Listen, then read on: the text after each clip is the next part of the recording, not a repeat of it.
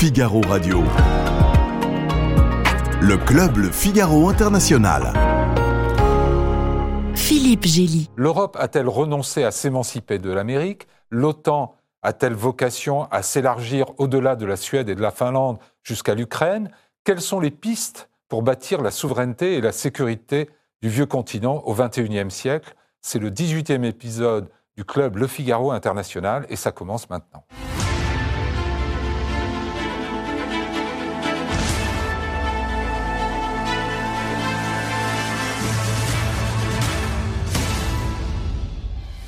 Jean-Dominique Giuliani, merci beaucoup d'être là. Vous êtes président de la Fondation Robert Schuman, que vous avez fondée en 1991. Et vous êtes l'auteur de très nombreux ouvrages sur l'Europe. Je citerai parmi les derniers Européens sans complexe en 2021 aux éditions Marie B. Euh, la Grande Bascule, le 21e siècle européen, édité par l'École de guerre en 2019. Et puis votre production annuelle, euh, L'État de l'Union 2023, qui est sorti le 24 février dernier aux mêmes éditions Marie B. Et j'ajoute l'Atlas permanent de l'Union européenne dans une édition mise à jour en 2021, toujours chez le même éditeur, Cyril Hofstein. Vous êtes grand reporter au Figaro Magazine, vous êtes historien de formation et vous êtes ce qu'on appelle un homme de mer. vous, n'êtes pas le seul ce soir d'ailleurs. Passionné par le, monde maritime, vous êtes l'auteur des Cahiers de vacances de la mer, illustrés par Gab, qui est paru ah. en 2022 chez Artaud. L'Atlas des fortunes de mer, 2019, Artaud également et vous avez reçu le prix Marine Bravo Zulu en 2018 pour À bord du Charles de Gaulle aux éditions EPA. J'ajoute que vous aviez effectué l'été dernier un reportage en immersion au QG de l'OTAN en Belgique, dont vous aurez l'occasion de nous parler. Alexis Ferchak, vous êtes journaliste au Figaro et chef adjoint du pôle actualité du site lefigaro.fr. Vous écrivez aussi dans la revue Conflit et vous êtes rédacteur en chef du journal en ligne iFilo que vous avez fondé en 2012. Merci à tous les trois. Alors, L'Europe a-t-elle renoncé à s'émanciper de l'Amérique? Euh, Jean-Dominique Giuliani, vous avez, dans l'une des dernières lettres de la Fondation euh, euh, que vous envoyez aux abonnés comme moi, vous avez décerné plusieurs satisfaits à, l'Europe sur son efficacité, l'unité et la volonté commune, jusqu'ici rarement vue. Alors expliquez-nous. Bah, vous savez, on a plutôt renoncé en Europe à s'armer pour euh, préserver la paix. Il y a 30 ans, au moment de la chute du mur, on a euh, en quelque sorte voulu récolter les dividendes de la paix. Je crois que le mot était de Laurent Fabius d'ailleurs. Et donc on a cessé d'investir dans une défense. C'est valable pour notre pays, un peu moins d'ailleurs pour notre pays. Vous datez ça de la chute du, du, communisme, en fait, Oui, absolument. et donc nous vivons confortablement depuis en ayant euh, renoncé à investir comme il l'aurait fallu euh, dans euh, les outils de défense qui seuls peuvent garantir la paix. Alors la question, c'est s'émanciper ou pas, c'est d'abord se défendre.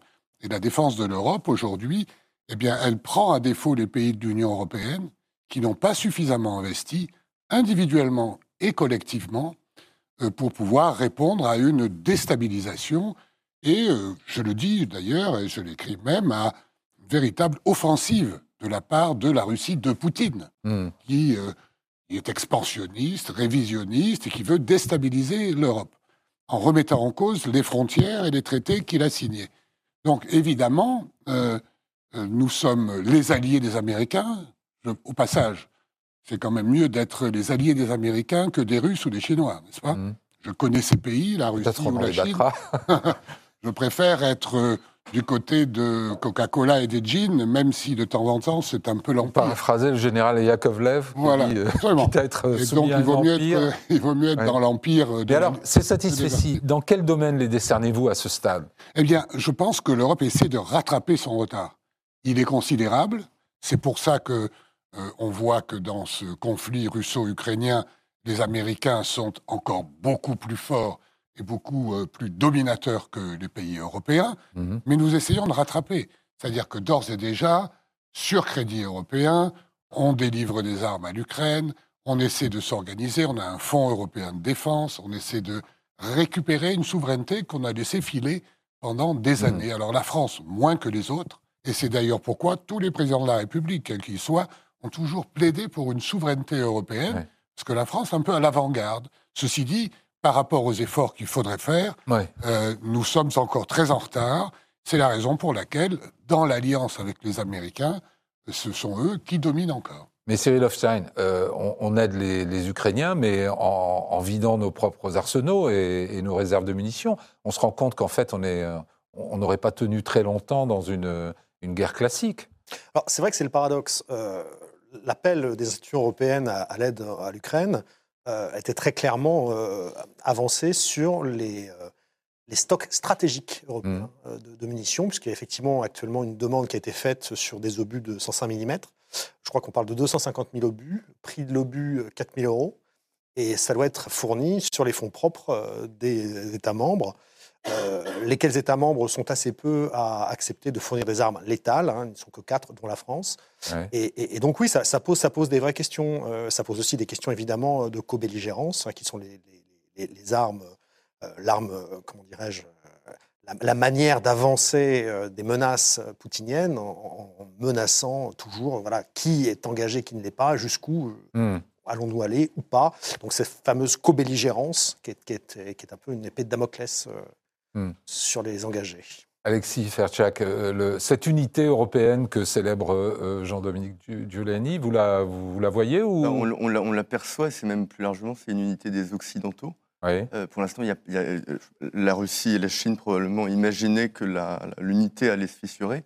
En réalité, elle ne s'est pas fissurée. Et ce qui est intéressant, c'est quand on, regarde le discours de Macron, quand il s'était exprimé à The Economist en 2019, c'était pas il y a si longtemps, et où il parlait de la mort cérébrale de, l'OTAN. Et il rajoutait par ailleurs, si l'Europe ne veut pas disparaître, il faut qu'elle se pense comme une puissance souveraine. Et là, ensuite, il ciblait les États-Unis en disant qu'il fallait un désalignement des États-Unis. Et par ailleurs, il rajoutait, comme beaucoup de présidents français euh, avant lui, euh, il faudra se tourner d'une manière ou d'une autre vers la Russie. Euh, et donc, le, le, le, changement par rapport à aujourd'hui est, est, absolument manifeste. Ce qu'on voit, c'est que cette, euh, ce discours français de l'autonomie stratégique, qui date pas de Macron, qui est beaucoup plus ancien, euh, aujourd'hui, c'est ce discours-là euh, qui, qui, de facto, a, échoué. Mmh. Et il y avait une forme d'effet d'optique parce qu'on était en France, parce qu'en réalité, quand on était ailleurs en Europe, on regardait le, projet français avec, on va dire, un manque de réalisme certain, et peut-être même que quand on était en Russie depuis longtemps, euh, les Russes regardaient aussi en souriant parce que euh, il est probable que les Russes n'attendaient plus euh, une main tendue européenne. Et donc, ce que la guerre a, révélé, c'est le, le, retour d'une structuration de, l'architecture européenne de, de, sécurité et de défense qui, depuis 1945, repose sur l'OTAN et donc sur un, une alliance où les États-Unis ont, ont, un rôle prédominant, à la fois par la masse de, l'argent euh, qu'ils mettent. C'est 75% du budget des pays membres de l'OTAN, ce sont les États-Unis. Et par ailleurs, parce qu'il y a la question euh, des armes nucléaires, euh, qui, est au cœur de l'Alliance, puisque 1949, c'est la création de l'OTAN, et 1949, c'est l'année où la première bombe atomique soviétique explose. Et là, on en revient, il y a une guerre conventionnelle en Europe extrêmement puissante, mais comme dit Bruno Tertré, qui se déroule dans une ambiance nucléaire. Et ce cadre nucléaire, hmm. il n'a finalement pas bougé, euh, malgré ce qu'on pouvait penser. On va reparler de l'aspect nucléaire. Je voudrais juste qu'on écoute le, secrétaire général de l'OTAN, Jens Stoltenberg, sur la nécessité d'investir dans notre défense. The other lesson we can learn is the need to invest in our uh, security. Even if the war ended tomorrow, it has changed our security uh, environment for the long term. President Putin wants another Europe. He wants a Europe where he controls uh, neighbors, and therefore we need to continue to invest in our security. Jean-Dominique Giuliani, vous, vous, vous, la sentez, cette prise de conscience chez les dirigeants européens? Oui, bien sûr. Maintenant, euh, on voit qu'il y a un, un, mouvement de réarmement général euh, qui est d'abord national, qui est aussi à travers de l'OTAN, et euh, quand même une compréhension petit à petit qu'il faut être plus souverain et essayer de faire des choses ensemble, ne serait-ce que dans le cadre de l'OTAN, pour que l'Europe ne soit pas totalement soumise à des décisions extérieures. Euh, ce que je vois aussi, c'est au sein de l'Union européenne, des États qui étaient euh, sur la frontière de l'Est, qui avait vu venir avant les autres, mmh. avant l'Allemagne, avant la France, le, danger russe, en quelque sorte. Il avait vu l'évolution euh, de Poutine ces dernières années, qui, pour garder son pouvoir intérieur, avait intérêt à avoir des ennemis, en réalité. Et son ennemi, c'est l'Union européenne, parce que les Russes veulent vivre à l'européenne. Plus que l'OTAN, selon vous Eh bien, c'est le modèle démocratique C'est le modèle démocratique qui vide la Russie de sa population, de ses, de ses habitants qui veulent vivre à l'européenne. C'est pour ça qu'il désigne l'Ukraine comme l'anti-Russie Et l'Ukraine s'est tournée vers l'Union européenne. J'ai beaucoup travaillé en Ukraine, je peux vous le dire, parce que les jeunes Ukrainiens en avaient marre des oligarques, des oligarques ukrainiens comme des oligarques russes, mais surtout de ces sociétés où on était toujours euh, chapeauté, en plus qu'on n'avait pas de liberté, l'économie se portait mal, et donc c'est ils ont choisi l'Union européenne. Et donc ça, il faut jamais l'oublier. Nous, en France, on a tendance à l'oublier, parce qu'on voit les choses de manière stratégique, mais il y a les peuples aussi. Hein. et les peuples, ils votent avec leurs pieds. Et ils viennent en Europe. On n'émigre pas vers la Russie, ni vers la Chine d'ailleurs. Mais alors, où est-ce que l'Europe de la défense a, fait des progrès concrets, là, depuis... Eh bien, là, par exemple, vous avez déjà euh, ce qu'on appelle la Facilité européenne pour la paix, euh, qui était là, euh, qui a été constitué à partir des budgets d'ailleurs des États membres. Sur le modèle de, l'achat des vaccins, c'est ce. Absolument. Et où on va acheter des, munitions, donc elle a été, des armes. L'idée, c'est de financer les armées qui vont intervenir à l'extérieur. Et donc, elle a été utilisée et réaugmentée plusieurs fois, deux fois déjà, pour pouvoir livrer des armes à l'Ukraine et les payer sur des crédits de cette nature. le Fonds européen de défense euh, qui, euh, lui, euh, a été créé il y a déjà trois ans. L'idée, c'est de créer des armements, une industrie d'armement ensemble. on voit bien combien c'est difficile, n'est-ce pas, pour, pour mettre nos industriels ensemble. C'est la clé, quand même. C'est la clé. Et donc, petit à tout ça n'existait pas il y a cinq ans. C'est pour ça que j'ai dit, c'est un, un, effort considérable. Alors, ce qui est le plus frappant, c'est la réaction unanime des États européens face à ce qui se passe en Ukraine. Hmm. Personne ne s'y attendait, comme vous l'avez dit fort justement. On sait que Presque unanime. Voilà. Fois, M. Orban est quand même un petit peu dissident. Mais enfin, bon, il compte pas. il compte pas. Hein, disons, franchement. On lui fera savoir. alors, si vous voulez, euh, euh, j'ai fait les comptes, parce que je pensais que vous me, donneriez vous me poseriez la question. L'Union européenne a mobilisé 67 milliards d'euros pour l'Ukraine, dont 12 milliards pour la défense. Qui aurait dit ça il y a 5 ans? Voilà. C'est pour ça que je dis que ça progresse on le fait dans l'unité, parce que M. Orban, vous avez raison, mais enfin, les sanctions, il les vote. Hein. 1400 hmm. personnes sous sanctions, il les a toutes votées. Hein. Il ne les applique pas, mais il les vote.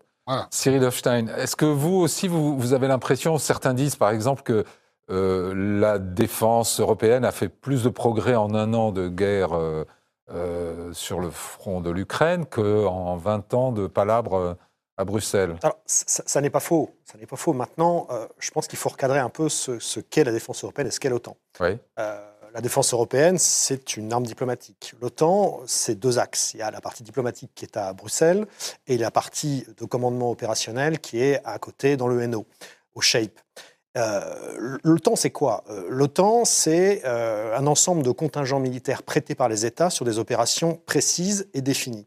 L'OTAN, c'est une posture de défense, hein, avec le fameux article 5 qui, euh, qui est d'une clarté absolue, puisque l'attaque d'un État membre euh, conditionne la riposte de tous. C'est le principe euh, fondateur de l'OTAN. Mais c'est surtout aussi le renforcement d'une posture de défense. C'est ce qu'on voit actuellement à l'Est. Quand la France envoie des contingents en Estonie, etc., etc., c'est donc le renforcement militaire hmm. aux frontières. Mais ça n'est pas ça. L'OTAN, c'est aussi L'OTAN n'a pas de moyens propres. L'OTAN, c'est quelque chose d'assez fantasmé, en fait. Peu, tout le monde en parle, peu de gens le connaissent. Alors, justement, vous y étiez allé en reportage juste avant l'été, et vous aviez fait un article euh, très intéressant titré L'OTAN sur le pied de guerre. On ressentait cette effervescence, on ressentait cette espèce de mobilisation des membres, des 30 pays membres de l'OTAN C'est assez difficile de la, de la ressentir pour plusieurs raisons. Parce que l'OTAN a une autre particularité qui est très intéressante, c'est que euh, c'est le seul, la seule institution où les décisions doivent être prises à, prises, pardon, à majorité absolue. Le refus de voter d'un membre torpille littéralement la Donc c'est l'unanimité. À l'unanimité. Il faut l'unanimité. Ce qui n'est pas le cas. Et c'est le cas de l'Union européenne pour la politique européenne de sécurité et de défense. c'est ce qui explique aussi le blocage sur l'adhésion de la, Suède et de la Finlande. Il y a deux pays qui refusent, la, Hongrie et la Turquie, pour des raisons totalement différentes. Surtout la Turquie. surtout la Turquie. Euh, donc, non, l'effervescence, c'est difficile, parce que, comme le, comme euh, le faisait remarquer le général Yakovlev, qui a, eu un rôle déterminant à l'OTAN, euh, il y a la partie émergée de l'iceberg à l'OTAN, avec toutes ces commissions, toutes ces rencontres, sous ce bruissement international et diplomatique très policé, on n'élève jamais la voix, c'est très. Euh, c'est très on s'engueule jamais à l'OTAN. Euh, J'ai jamais vu ça. on s'engueule, on s'engueule pas en direct. En, revanche, en, revanche, ce qui est intéressant, c'est ce qu'on appelle la diplomatie des couloirs, le corridor diplomatie en OTAN, où là, quand tout est terminé, tout le monde se retrouve dans les légations, dans les salons, dans les couloirs, et c'est là que la politique de l'OTAN se décide. Ce, hmm. tu me donnes ça, je te donne ça, je, je prends ça, etc. En fait, c'est ça qui est très intéressant dans, la, manière de fonctionner de l'OTAN. Je ne vais pas me faire des amis, mais ça rappelle un peu les, démocraties grecques, euh, avec cette espèce d'agora permanente. Hmm. C'est très intéressant. Mais de là à parler d'effervescence, on ne dira pas. Non, c'est très feutré, c'est à feu et moucheté. C'est quand même. Démocratie grecque, ça vous a fait sursauter? Non, je, dis, c'est quand même la première alliance, militaire du monde. Ah oui, c'est sûr. Pas? Quand euh, ça vous est arrivé, ça m'est arrivé, quand vous voyez des manœuvres de l'OTAN, euh, il vaut mieux être avec que contre. Hmm. donc ça, tout le monde l'a compris. Et ça a permis aux Européens d'apprendre à travailler ensemble.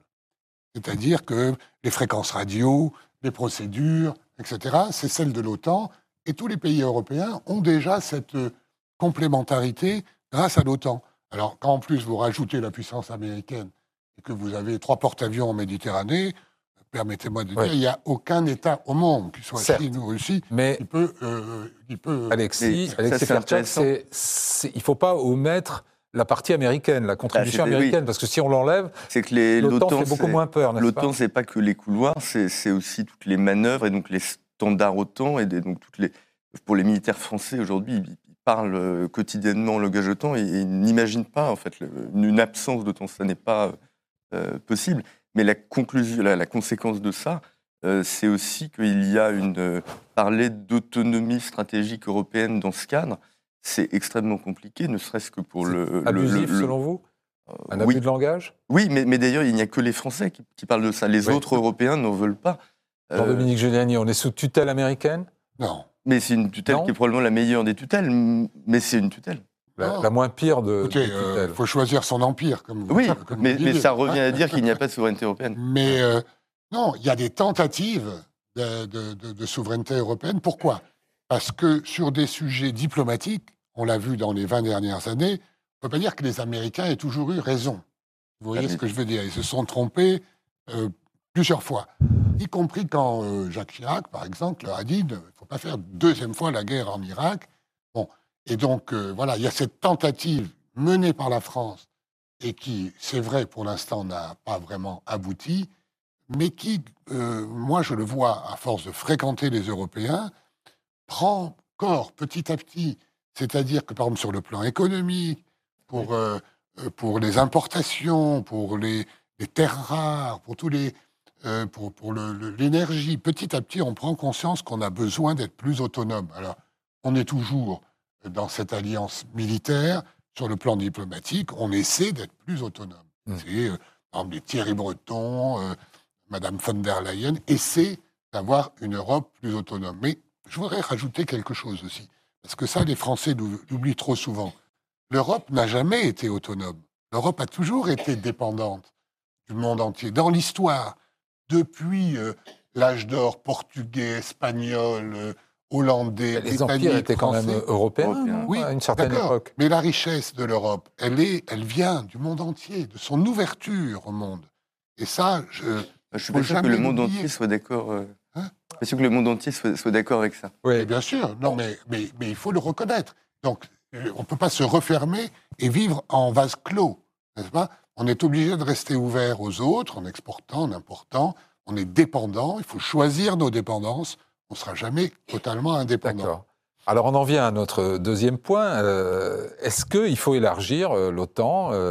Alors d'une part, Suède, Finlande, on, l'a évoqué, il y a quelques petits soucis avec M. Erdogan. Est-ce qu'il faut aller jusqu'à la Moldavie, l'Ukraine, Cyril?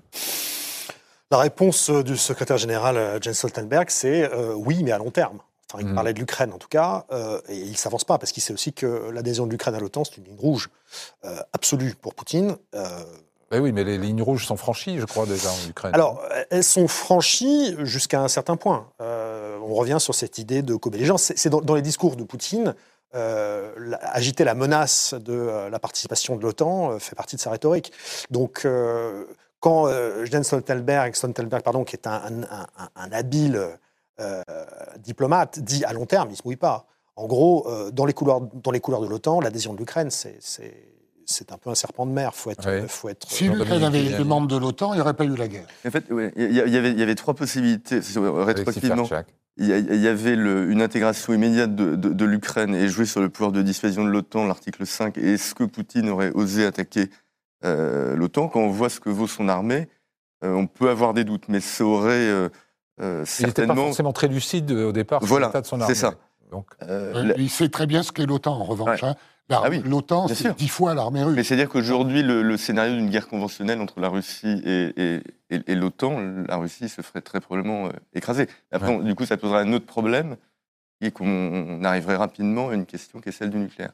La, deuxième possibilité, c'est celle qu'on a faite, une promesse en 2008 d'adhésion euh, de l'Ukraine et de la Géorgie à, à l'OTAN, mais à très long terme. Et les résultats, c'est qu'on a probablement énervé les Russes sans donner à l'Ukraine euh, finalement, les moyens de se défendre, même s'il y a eu un partenariat euh, euh, qui s'est renforcé, c'était Jean Glignastil, l'ancien ambassadeur français à Moscou, qui disait en gros, la solution, c'était l'Ukraine n'est pas dans l'OTAN, mais l'OTAN est, dans l'Ukraine. Hmm. Ce qui est le cas aujourd'hui. Ce qui est le cas aujourd'hui. Est-ce que l'Ukraine, finalement, est déjà dans l'OTAN? Non, on ne peut pas dire que l'Ukraine soit dans l'OTAN. Pour l'instant, si vous voulez, le, Poutine est, est, focalisé sur le fait qu'il ne veut pas de troupes occidentales à ses frontières nous devrions pouvoir euh, trouver un moyen d'avoir une paix. il avait des troupes occidentales déjà dans les Pays-Bas. Eh oui, mais enfin, donc, donc, il ment. Il ment une fois de plus, c'est un prétexte, etc. Et donc, euh, il a besoin d'avoir un ennemi pour pouvoir conforter son pouvoir qui est, qui, est, menacé pour des raisons sur lesquelles on, peut revenir, si vous voulez.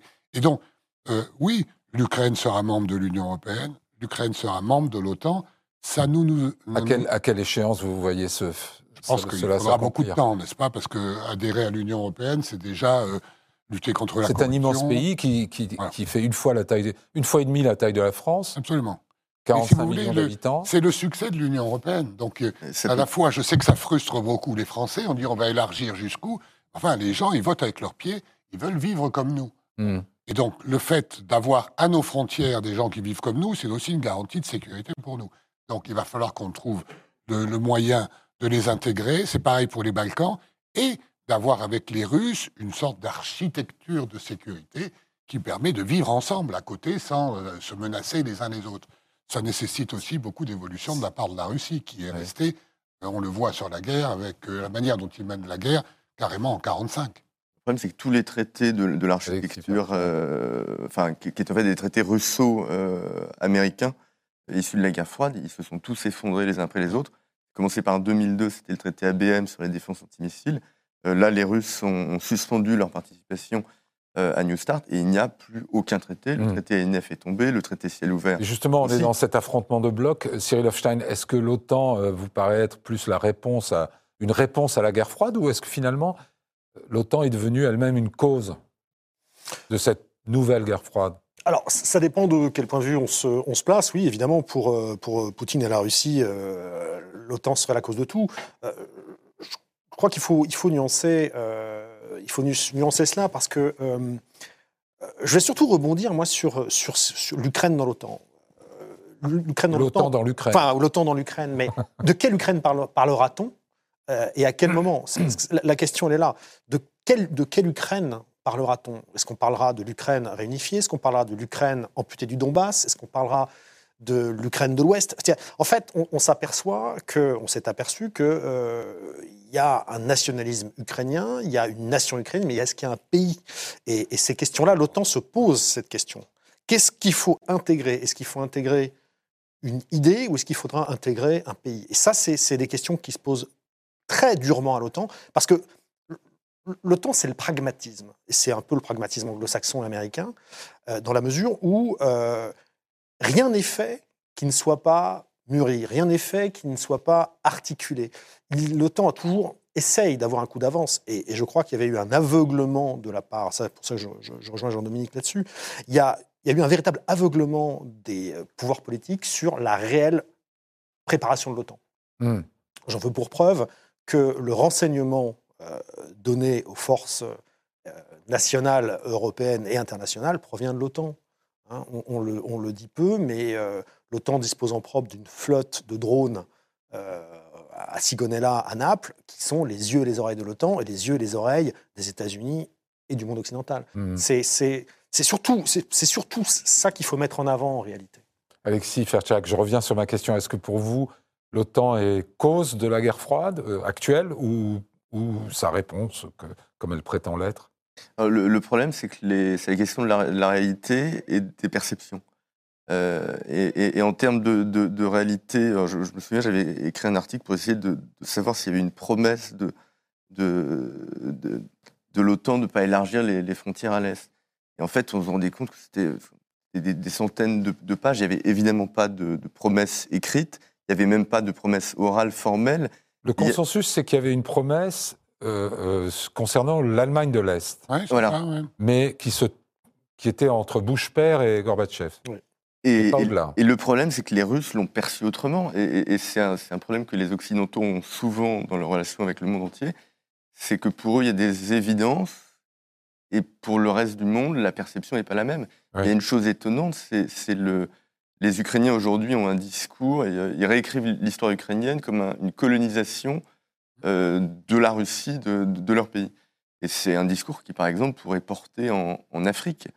Or, le, discours euh, russe, étonnamment, les pays africains qui sont assez à, cheval sur leur souveraineté vu, le, vu leur passé, le discours russe, qui est un discours anti-impérialiste un peu à l'ancienne, bah, fonctionne bien et le discours colonialiste, entre guillemets, de mmh. l'Ukraine ne, prend pas. Et, cette question des perceptions, on peut se demander si les Occidentaux ne l'ont pas sous-estimé. En tout cas, il y, y, a une réalité, c'est que peut-être que l'OTAN est capable de, vaincre la Russie euh, sur le plan conventionnel sans difficulté. En revanche, ils n'ont pas été capables de dissuader Vladimir Poutine. Mm. Et ça, quand on est la plus grande alliance militaire au monde, c'est déjà un, premier échec. Mm. Mais est-ce que, euh, euh, Jean-Dominique Giuliani, est-ce qu'on n'oublie pas dans cette logique d'affrontement de, puissance, de zone d'influence, on n'oublie pas un peu les peuples concernés? Non, non. Alors, ça, c'est un, si je peux me permettre, c'est une vision très française. Mmh. C'est pas moi qui passe mon temps dans les pays d'Europe. Je peux vous dire que euh, pourquoi ont-ils voulu adhérer à l'OTAN avant d'adhérer à l'Union européenne? Parce qu'ils ont vécu sous la botte soviétique. Et donc, ils ont vécu le pire. Mmh. C'est pas des sociétés que moi j'ai pratiquées derrière le rideau de fer. Ça peut pas être pire, sauf peut-être en Chine aujourd'hui. Euh, voilà, ce sont des pays totalitaires. Donc, ils se sont libérés leur histoire est tragique. Ils sont restés du mauvais côté du rideau de fer, grâce d'ailleurs aux accords de Yalta et de Potsdam, hein, puisque les Américains voyaient ça de loin. Ah bon, ben vous voulez prendre Berlin avant nous, allez-y, etc. Staline a mis, a jeté un rideau de fer sur l'Europe. Churchill l'avait bien anticipé et avait tout fait pour l'éviter. Je vous rappelle que la France n'était pas du tout concernée. À la conférence de Potsdam, il n'y avait pas la France. Et donc, euh, ces pays ont été du mauvais côté du rideau de fer, et dès qu'ils ont pu se libérer par la chute de l'Union soviétique, ils se sont précipités dans l'OTAN pour ne pas recommencer. Et aujourd'hui, on reproche beaucoup à Paris de dire mais les, Polonais sont déchaînés, les Baltes, euh, les Polonais veulent leur revanche, etc. Il faut comprendre que toute famille, euh, toute famille qui a vécu en Pologne ou, ou dans les pays baltes a connu la déportation pour des raisons euh, absolument euh, idiote, imbécile. Arbitraire, oui. Hein, vous avez les mains propres, hop, euh, vous partiez au goulag, j'en connais, j'ai des amis comme ça. Et donc, voilà, ils sont. Donc maintenant, l'essentiel des pays d'Europe centrale, c'est pas leur revanche qui peut, sauf peut-être les Polonais, mais ils ont peur de mhm. voir une Russie poutinienne expansionniste qui réinvente l'histoire révisionnistes. Est-ce qu'ils ne vont pas trop loin en, suggérant qu'il faille vraiment euh, euh, défaire euh, la Russie? Et, certains vont jusqu'à vouloir la, démanteler. Oui, oui, absolument. Ce qu'il faut défaire, c'est sûr, pour la sécurité de l'Europe et de la France notamment, et de l'Allemagne, c'est défaire l'idée qu'on peut changer les frontières par la force. Hmm. Et qu'on peut, en Europe, sur le continent, on peut soumettre un voisin par la force. Donc, il y a pas mal de pays dans le monde qui vous diront qu'on a fait ça au Kosovo. Et c'est un argument qui nous, nous paraît complètement euh, improbable, mais qui, ailleurs dans le monde, porte assez fort. La différence, c'est qu'il y avait un génocide en cours. Mais je, suis bien d'accord, mais, mais, ce qui est... Euh, Or là, il n'y avait pas de, génocide des Russes en Ukraine. Non, non, non, ce n'est pas vrai. Non, je peux vous dire que non. Et quant à savoir si l'Ukraine existe ou pas, elle, a effectivement connu, comme la Pologne, hein, la Pologne n'a pas existé pendant 300 ans, l'Ukraine aussi a eu des problèmes. Enfin, c'est surtout des, Tatars en Crimée, des Cosaques en Ukraine, n'est-ce pas, qui existaient avant, avant la Russie, avant Moscou. Hein. il ne faut pas réinventer l'histoire comme Poutine le fait et la prendre pour argent comptant. Et c'est Poutine, je l'ai vécu, c'est Poutine qui a euh, réveillé un nationalisme ukrainien qui n'existait pas. D'accord? Et qui est même parfois un peu extrémiste. Il n'existait pas. Et donc, donc, ils voudront faire comme nous avons fait, nous, en 14-18, vous avez pris la Crimée, le Donbass, etc. Vous avez pris l'Alsace-Lorraine. On veut la récupérer. Alors, allez les empêcher et allez leur dire écoutez, soyez gentils, on va faire la moitié de l'Ukraine. Ça va être très difficile. Mais bon, on ne va pas euh, faire toute notre discussion sur, sur euh, le, but ultime de, de, la guerre contre menée par les Ukrainiens euh, face aux Russes. Mais si on revient à notre thématique de la défense européenne, ni l'OTAN ni la défense européenne ne vont jamais avoir pour objectif de disloquer la Russie ou de. Non. D'ailleurs, ce n'est pas la guerre de l'Ukraine, hein, je vous rappelle que c'est oui, oui. une agression russe. C'est une guerre que, que je dis que mène l'Ukraine face à la Russie. Se défend. Elle se défend, absolument. Donc la défense de l'Europe, c'est simple. Aujourd'hui, c'est l'OTAN. Et ce qu'on essaie de faire. Hors de l'OTAN, point de salut. Non, il ne faut pas dire ça. Il faut un pilier européen au sein de l'OTAN. Aujourd'hui, la défense du territoire de l'Europe, c'est l'OTAN être réaliste, mais ce qu'il faut faire, c'est que de plus en plus, nous soyons au sein de l'OTAN une force qui compte, que nous investissions, que nous ayons des armées qui fonctionnent. Et là, à ce moment-là, on pourra avoir notre mot à dire davantage. Alors, précisément, c'est notre troisième point. Comment procéder? Quelle est la bonne méthode? Est-ce qu'il faut commencer, par exemple, par l'industrie, les industries de défense? Est-ce qu'il faut harmoniser les standards d'armes? Parce que pour l'instant, c'est quand même un petit peu éparpillé, Cyril Hofstein. Oui, tout à fait. C'est, alors, il y a ce fameux standard OTAN, hein, avec cette munition pour les armes légères de 5,56, qui est peut-être euh, remis en cause par les États-Unis, qui veulent changer. Euh, en tout cas, c'était une rumeur, mais qui reste à confirmer, qui voudrait euh, proposer un autre calibre pour les armes individuelles, ce qui propose un nouveau standard, ce qui pose aussi la question de de l'industrie, du poids de l'industrie de défense américaine. Et bien sûr, oui, il y a un réarmement qui est en cours, mais il y a aussi une autre question qu'on n'a pas évoquée sur le, réarmement européen et l'armement ukrainien. C'est euh, tous ces, ces, transferts de compétences et ces transferts de matériel qu'on n'a pas évoqués, mmh. qui me semblent très intéressants. Pourquoi ah, Vers l'Ukraine, Vers l'Ukraine. Pourquoi? Ça a, mis, ça a mis en difficulté l'Allemagne. Ça peut mettre en difficulté d'autres pays parce que vous savez qu'il y a sur les ventes d'armes, il y a des accords qui sont négociés euh, entre euh, le pays acheteur et le, pays vendeur. Et dans la plupart de ces négociations-là, le, euh, il, est, en régional proscrit de donner ses armes à, autrui. Et toute la question va être de savoir quoi donner, à qui, jusqu'où. transfert de compétences, pas de transfert de compétences. Et, ça, ça va être la partie extrêmement épineuse. Mais les Européens ont quand même déjà pas mal avancé sur cette question-là, il me semble. Oui, non seulement ils ont pas mal avancé, mais le préalable, c'est de vouloir, de prendre conscience qu'il faut réinvestir dans la défense. Certains disent qu'il faut réarmer à marche forcée. Est-ce que vous... Oui, je partage ce point de vue, et Dieu sait si je suis pacifiste.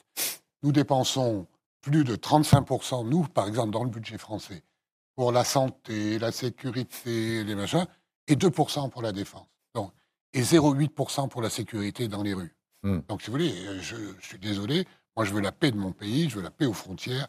Il faut, si tu veux la paix, prépare la guerre. Il faut être prêt à faire la guerre pour garantir la paix. Ce que nous n'avons pas fait ces dernières années. Donc je pense que c'est ça la leçon des Européens. Alors ils sont en train, ils en ont pris conscience. Donc ils réarment tous. Regardez l'Estonie où il y a eu des élections ce dimanche. La première ministre a été réélue triomphalement, elle a gagné des voix en disant on va dépenser 3% de notre richesse pour la défense, tout en accueillant euh, plus de 100 000 réfugiés euh, euh, ukrainiens. Donc voilà, donc cette prise de conscience, elle est, en cours. Il faut la mener à bien, mais il faut savoir qu'il va falloir faire des choix. Il faut faire des choix dans nos sociétés. On ne peut pas à la fois dépenser pour avoir la paix et euh, en même temps euh, dépenser, euh, avoir un budget. des choix budgétaires, oui. Est-ce qu'il n'y a pas un problème de coordination entre les pays européens quand même et de compétition Et de concurrence, oui de concurrence, y compris dans les domaines de la défense. Et on voit tous ceux qui, qui se précipitent pour acheter du matériel américain de préférence à tout autre. Il y a un, point, un point, intéressant, c'est sur les questions des chars, où finalement il y, bah, avait le char Challenger britannique, le, le Clair français, le Léopard allemand. Et en termes d'ordre de grandeur, chaque pays avait à peu près 200 chars. Euh, donc ce qui montre vraiment la diminution des, des, des, arsenaux. Mais en revanche, l'Allemagne a vendu des Léopard 2 à raison de 1700 dans l'ensemble de l'Europe. Et donc finalement, euh, la France euh, pouvait faire ce qu'elle voulait. Le seul char européen qui existe actuellement, mmh c'est le Léopard 2. Et donc ça a posé un énorme problème parce que nous, on ne sait pas comment euh, renouveler nos Leclerc, donc le projet MGCS. Mais évidemment, les Allemands, entre guillemets, ils veulent un peu nous, nous imposer, mais c'est une sorte d'état de fait. Et donc cette concurrence, elle, elle, prospère en Europe. Est-ce que précisément, ce n'est pas la base de tout? Est-ce qu'il ne faudrait pas commencer par bâtir je ne sais pas, un Airbus de, des chars ah oui, bien sûr, mais euh, on le dit, on le sait de le faire. On le dit pas tellement.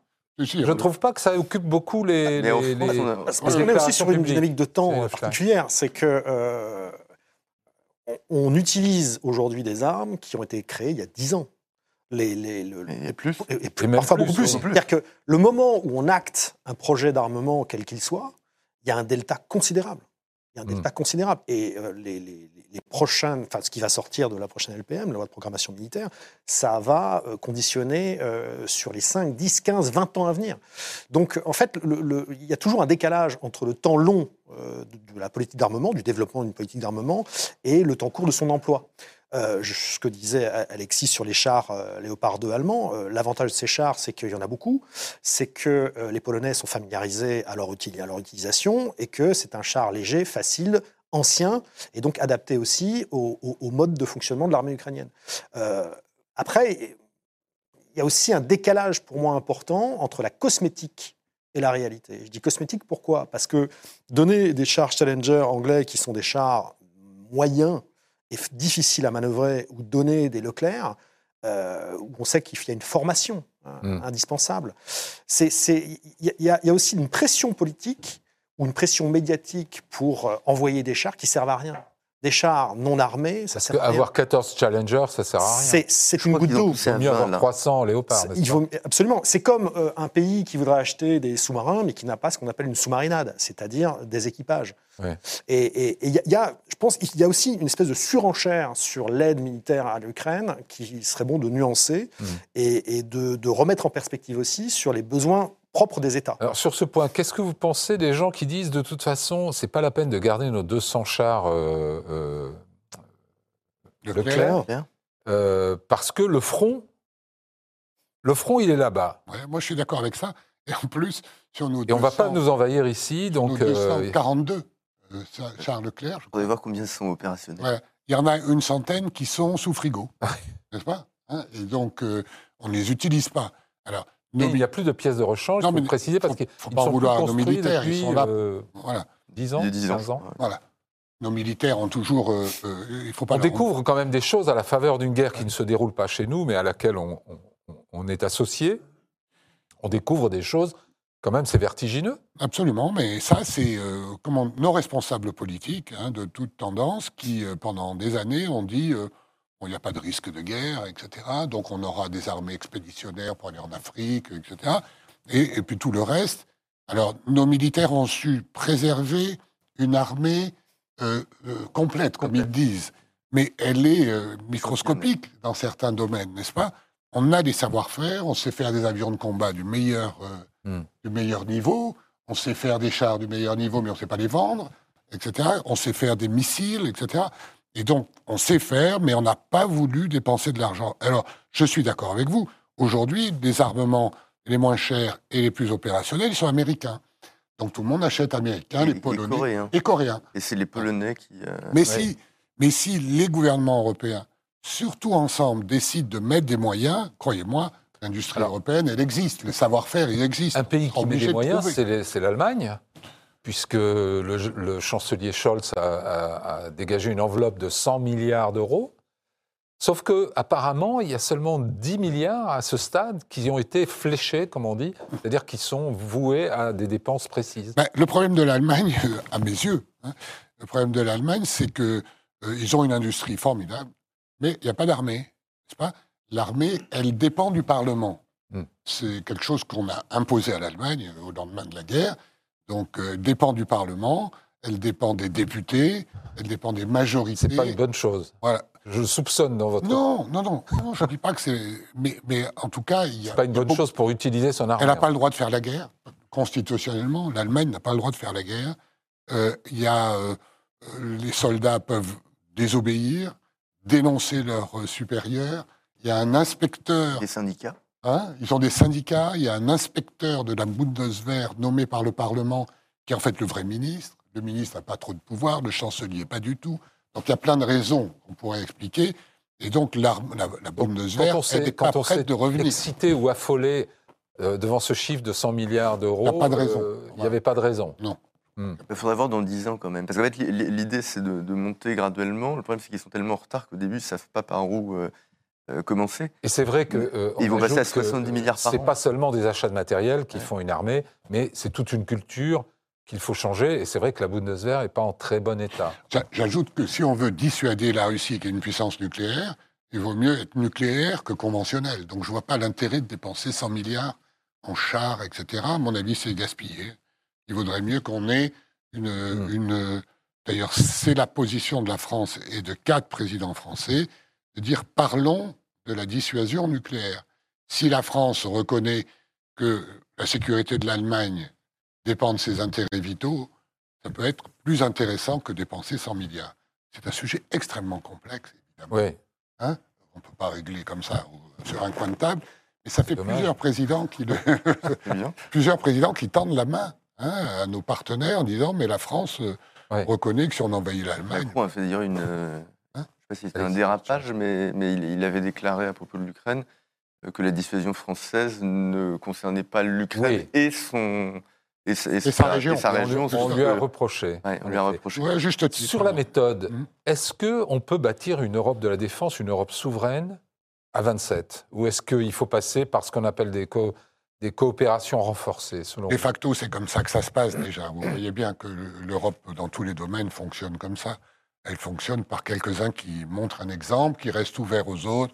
Rejoignez-nous si vous voulez, si vous voulez pas. Le brevet européen, c'est comme ça. Le, le, droit de, de, la famille européenne, c'est comme ça. On est dans une Europe à la carte de plus en plus? Il y a des objectifs, euh, il y a des méthodes, des institutions, et après, il y a ceux qui sont volontaires et ceux qui le sont moins. Aujourd'hui, la Pologne, la Hongrie, le, n'ont pas adhéré à Schengen, mais ils ont les mêmes problèmes pour autant, le Royaume-Uni aussi, etc., euh, n'avait pas adhéré à Schengen quand il était membre de l'Union, il n'a pas réglé les problèmes euh, euh, d'immigration pour autant. Mais, donc l'idée, c'est d'avancer comme ça, à quelques-uns, dans, un objectif. Donc une défense européenne, c'est pas pour demain. On est très en retard, mais il faut regarder l'objectif et il faut y croire. Et je crois que... Mais ça ressemble à quoi, pardon, l'objectif euh, vous, le visualisez comment à, à, 20 ou 25 ans? Des regroupements industriels, avec une véritable industrie. D'accord, avec une vraie industrie de défense Avec de vraies commandes, parce que pour faire vivre une industrie, il faut des commandes. Hein, c'est ça dont se plaignent nos... Et au-delà de, l'appareil industriel? Et après, il y a déjà, il y a on ne le sait pas, il y a un centre satellitaire euh, européen qui fait du renseignement. Et on n'est pas les plus mauvais, on n'a on pas autant de satellites que les Américains, mais on est aussi bons c'est euh, petit à petit avoir du renseignement, petit à petit avoir euh, peut-être des, corps expéditionnaires. On a, on a décidé au printemps dernier d'avoir 5000 hommes qu'on pourrait, hmm. euh, par exemple, envoyer en Afghanistan pour rapatrier les Européens. Voilà, ce qu'on n'a pas pu faire. bon.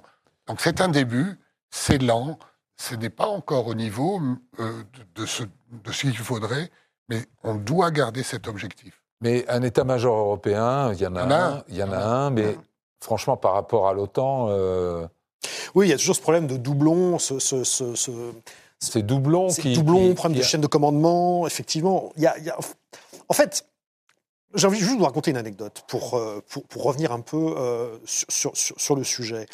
Euh, les officiers français, principalement de l'armée de terre, qui ont été formés dans les années 70-80, étaient formés sur le pacte de Varsovie. Et moi, je me souviens en Ukraine d'avoir rencontré un, attaché de défense français et qui m'a fait visiter le musée militaire de, de Kiev. Et il y avait tous les blindés, tous les camions, etc. Et ce colonel de gendarmerie connaissait tous les types des véhicules. Et il les nommait, c'était incroyable. C'est une encyclopédie vivante du matériel du pacte de Varsovie. Et il a conclu cette visite en me disant, nous, on avait calculé, on savait, on avait pris, on avait appris à Kouetkidan que on avait trois jours. Trois jours. Trois jours, les blindés soviétiques étaient à Paris.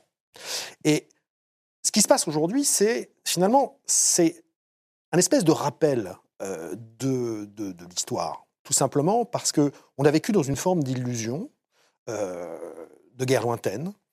Euh, mais pour les officiers plus anciens, ça a toujours été là. C'est-à-dire que cette espèce de, de grande conversation diplomatique, politique, faut-il y aller, pas y aller, c'est, très brumeux par rapport à la réalité de la formation de, de la doctrine française post-guerre froide. Ouais. Et, ça, ça a été totalement oublié. On parlait tout à l'heure des chars. Tous les chars européens de l'Ouest ont été fabriqués, conçus, pensés pour affronter ceux du, pacte de Varsovie. Tous les régiments de chars français, de chars lourds, étaient dans les régions de l'Est. Alors la guerre est une prophétie autoréalisatrice.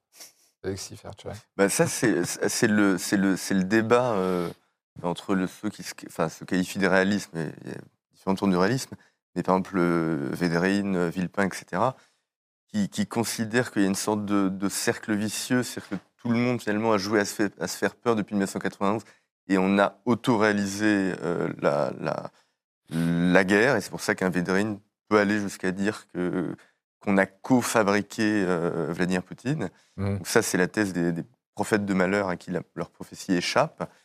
Euh, et puis il y a la thèse beaucoup plus simple, qui est, si tu veux la paix, prépare la guerre. Et aujourd'hui, il, est indubitable que le réel euh, donne, donne raison à ces gens-là. Alors après, les, les, les, les, ceux qui sont favorables à, discuter avec la Russie disent oui, mais si on avait agi autrement, peut-être que... Et on n'aura jamais... C'est pas un peu tard pour discuter avec la Russie Bien sûr que si. Et, le, et, la grande erreur des réalistes, à mon avis, c'est qu'ils ont surestimé la volonté on les appelle des réalistes, au fait? Euh, pardon, c'est eux qui se qualifient comme ça de réalistes. Je ne suis pas sûr que ce soit très réaliste. En Mais en général, ils se qualifient de réalistes. Et, leur grande erreur, c'est d'avoir cru, et ça c'était un manque de réalisme, que la Russie voulait encore. Moi, j'ai assisté à ça. écoutez, même euh, Jacques Chirac m'avait emmené avec beaucoup de personnalité dans un de ses voyages d'État en Russie. Mm J'étais présenté à Poutine. Donc, à cette époque-là, la France. L'homme qui a serré la main de. Oui, oui, pas. Donc à cette, à cette époque-là, euh, euh, on a fait tous les efforts nécessaires pour euh, engager la Russie, comme on disait, hein, et notamment la France, l'Allemagne et même l'Union européenne. Jean-Claude Juncker, le président de la Commission européenne, a toujours dit il faut essayer d'arrimer la Russie à l'Europe. Et ça, quand est-ce que ça, ça, a vraiment déraillé? Ça a déraillé quand, après deux mandats, Poutine a cédé la place fictivement à Medvedev et est revenu.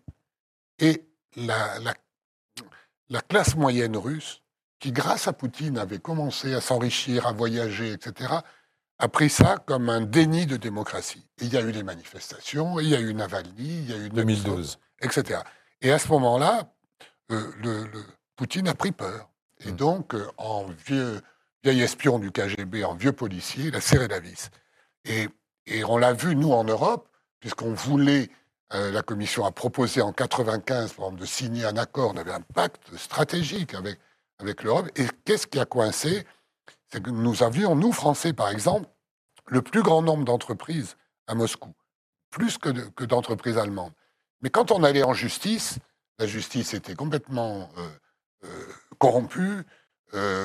on a vu des industriels importants, des, des commerçants importants se faire déposséder, Kalachnikov à la main, protégés par le pouvoir. Et donc, il n'y avait pas d'état de droit. Et donc, ce que l'Union européenne voulait, c'est un état de droit minimum euh, qui respectait bien sûr les droits de l'homme, mais aussi la justice, la stabilité juridique. Et ça, Poutine ne l'a pas voulu. Et c'est donc, moi je l'ai vu de mes yeux, si vous voulez. Donc, donc les réalistes disent on l'a fabriqué, peut-être on aurait pu mieux faire. Maintenant, on ne pleure pas sur le nez renversé.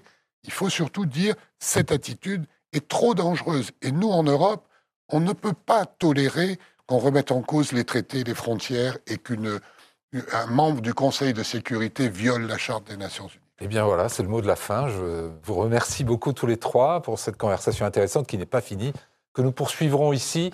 Pour ma part, je vous retrouve la semaine prochaine, même lieu, même heure. Bonne semaine à tous.